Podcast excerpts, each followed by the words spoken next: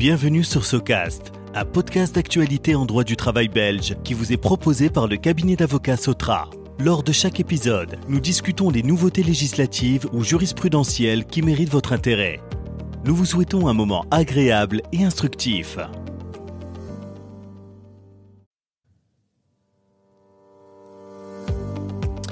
Bonjour à toutes et à tous, je suis Valentin Anquet, associé au sein du cabinet d'avocats Sotra. Je suis très heureux de vous accueillir pour ce nouvel épisode de SOCAST, notre podcast d'actualité en droit du travail. Aujourd'hui, j'ai le plaisir de converser avec maître Noël Lambert, que je reçois à l'occasion de la publication euh, de son guide pratique consacré à l'institution, le fonctionnement et les compétences RH du conseil médical. Alors comme vous le savez sans doute, Sotra édite régulièrement des guides pratiques qui sont destinés aux praticiens des ressources humaines. Les sujets traités dans ces guides sont parfois généralistes, comme le guide consacré à la motivation du licenciement, à la protection des secrets d'affaires, dans le cas de la relation de travail, et parfois euh, spécialisés, comme c'est le cas ici avec ce guide pratique consacré donc au conseil médical. Ce guide est plutôt destiné aux directions générales et aux services des ressources humaines des hôpitaux euh, par nature. Aujourd'hui, Noël nous en dit donc plus à propos du conseil médical. Alors euh, Noël, qu'est-ce donc le conseil médical? Une loi coordonnée du 10 juillet 2008 sur les hôpitaux prévoit que, dans chaque hôpital, un gestionnaire est chargé de la gestion de l'exploitation de l'hôpital. Au sein d'un hôpital, c'est donc le gestionnaire qui prend les décisions. La loi prévoit que ce gestionnaire décide seul. Toutefois, les médecins hospitaliers sont associés à la prise de décision. En effet, la législation prévoit que le gestionnaire est tenu de demander un avis au conseil médical dans toute une série de matières avant de prendre une décision. Le conseil médical est ainsi un organe de représentation des médecins hospitaliers chargé de rendre des avis. Comment est-il euh, institué? Le conseil médical est institué lors d'élections qui sont organisées tous les trois ans. Les médecins hospitaliers qui travaillent au minimum une journée à l'hôpital peuvent participer au scrutin. De manière étonnante, chaque médecin hospitalier dispose d'une ou de plusieurs voix en fonction de son régime hebdomadaire de travail au sein de l'institution. Le médecin occupé entre deux et quatre demi-jours par semaine dispose d'une voix, le médecin occupé huit demi-jours ou plus et qui exerce ses activités exclusivement dans un seul hôpital dispose de quatre voix. Les MAX, c'est-à-dire les médecins en cours de formation pour devenir médecins spécialistes, les dentistes, les pharmaciens, ainsi que les chimistes qui pratiquent des analyses de biologie médicale, participent également au scrutin. Les médecins hospitaliers qui exercent au minimum cinq demi-jours par semaine à l'hôpital et qui ont une ancienneté de minimum deux ans au sein de l'hôpital peuvent présenter leur candidature au conseil médical. L'élection est organisée par le gestionnaire avec l'aide de membres du conseil médical. Le nombre de mandats au sein du conseil médical est fonction du nombre de médecins hospitaliers occupés au sein de l'institution. Dans un hôpital qui compte moins de 30 médecins ayant le droit de vote, le conseil médical est composé de 5 membres. À l'autre extrême, dans un hôpital qui compte plus de 300 médecins ayant le droit de vote, le conseil médical est composé du maximum, soit 14 membres.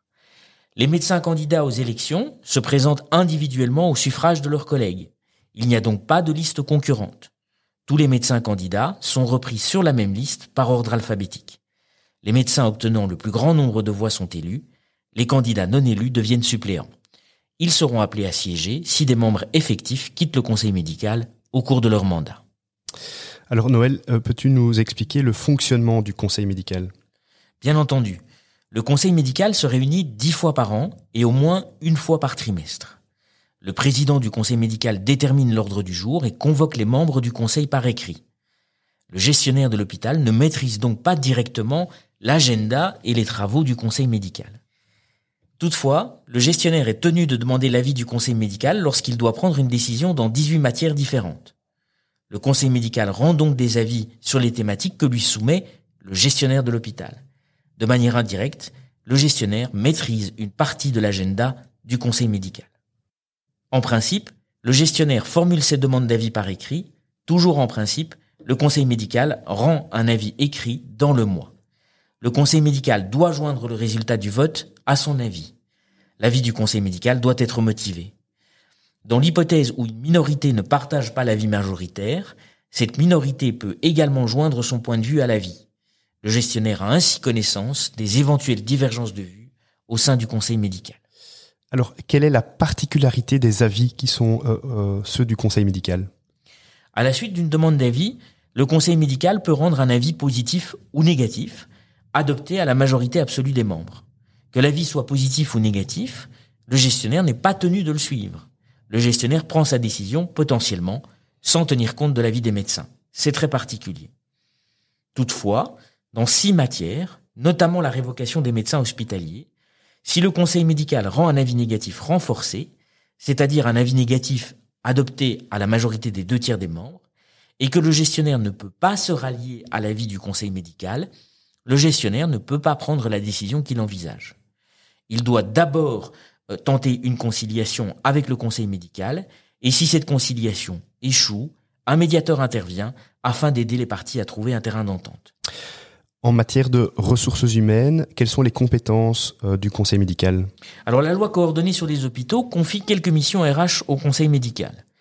Ainsi, le conseil médical rend des avis aux gestionnaires lors de l'engagement ou lors de la promotion d'un médecin hospitalier, lors de la nomination du médecin-chef, également appelé directeur médical, ce médecin-chef chapeaute la structure médicale de l'hôpital, lors de la nomination des médecins chefs de service, qui sont chargés de la direction d'un service médical de l'hôpital, lors de la fixation ainsi que lors de la modification du cadre du personnel médical, infirmier et paramédical.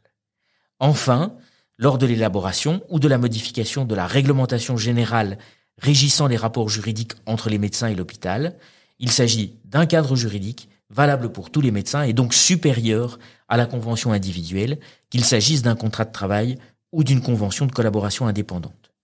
Toutefois, la compétence la plus sensible du conseil médical en matière RH est la question de la révocation des médecins hospitaliers. Alors justement, sur cette révocation, est-ce que tu peux nous en dire un peu plus? Selon la loi du 10 juillet 2008 sur les hôpitaux, lorsque le gestionnaire de l'hôpital souhaite mettre un terme à la collaboration avec un médecin, il est question de révocation. La révocation est applicable aux médecins indépendants, aux médecins salariés et aux médecins statutaires. En fait, peu importe la nature de la relation de travail qui unit le médecin hospitalier à l'hôpital, dans tous les cas, il est révoqué. À chaque fois que le gestionnaire souhaite se séparer d'un médecin, il doit donc préalablement demander l'avis du conseil médical. C'est évidemment un moment délicat. Les pairs doivent rendre un avis sur la révocation d'un collègue. C'est un peu comme si l'employeur qui souhaite se séparer d'un travailleur doit d'abord demander l'avis des autres travailleurs ou des délégués du personnel. C'est assez inhabituel pour ne pas dire unique. Comment se déroule la révocation du médecin? Lorsque le gestionnaire souhaite se séparer d'un médecin hospitalier, il doit demander l'avis du conseil médical par écrit. Le président du conseil médical convoque les membres au moins huit jours ouvrables avant la réunion. La loi sur les hôpitaux ne prévoit pas que le médecin concerné doive être entendu par ses pairs. Néanmoins, une procédure interne peut prévoir une audition où le médecin concerné peut la demander. Le conseil médical doit alors entendre le médecin concerné. Le conseil médical doit prononcer un avis écrit dans le mois de sa saisine. Si le conseil ne rend pas d'avis, le gestionnaire décide seul. Si le conseil médical rend un avis positif ou négatif à la majorité absolue de ses membres, le gestionnaire décide encore seul. Même si l'avis est négatif, le gestionnaire peut se séparer du médecin en cause. Par contre, si le conseil médical rend un avis négatif renforcé, c'est-à-dire un avis exprimé à la majorité des deux tiers des membres par lequel le conseil s'oppose au souhait de révocation du médecin, le gestionnaire ne peut pas révoquer le médecin hospitalier.